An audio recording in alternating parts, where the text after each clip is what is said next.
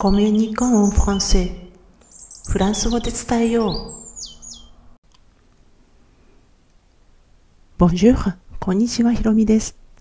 えー、今回はフランス語のフレーズで、エーが苦手なフランス人もいるというタイトルでお話ししていきます。まあ、フランス語にあって日本語にない音っていうのはまあいくつもあるんですけれども、大体の日本人が苦手とするのが、まあ、普通に日本語というか、英語発音を、まあ、日本語風に言う R。まあ、要は R の発音ですよね。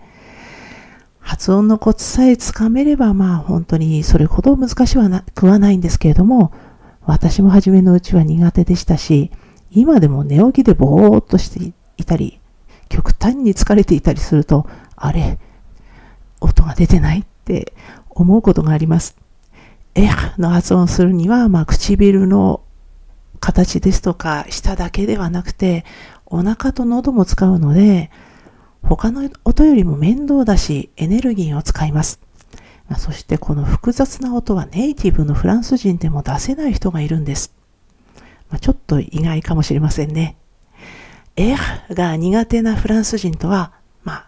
あ、フランス人でも小さな子供たちです。まあ、いわゆる舌足らずって言われる時期の小さな子供たちです。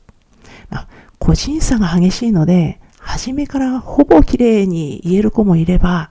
4、5歳になってもちょっと怪しい発音ですね。怪しい発音の子もいます。まあ私には子供が2人いるんですけれども、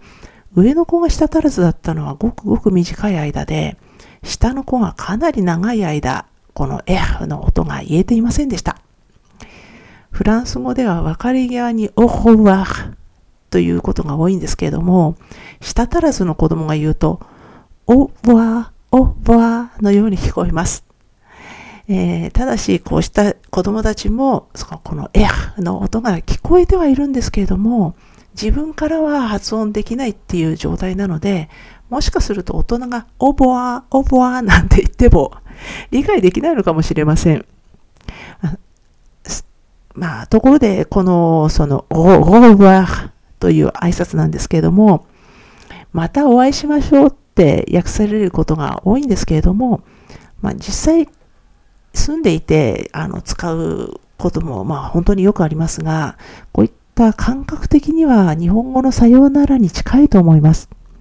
ホーワーという動詞なんですけど、ね、けれども、これは再び会うという意味でして、このの部分に再びっていう意味があって、わは、あの、この単独でも動詞で、見るとか会うっていう感じの意味なので、オホバがまたお会いしましょうって訳せる訳されるのはまあ当然なんですけれども、まあ、実際にはもう少し砕けた表現でまたねの意味のフレーズがかなり多く使われているので、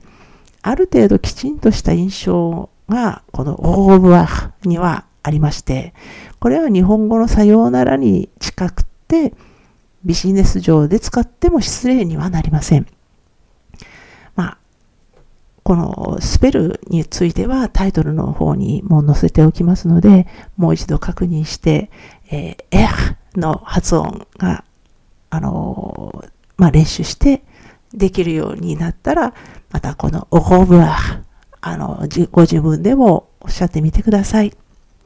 今回も最後まで聞いていただきありがとうございました。アビアンとまたね。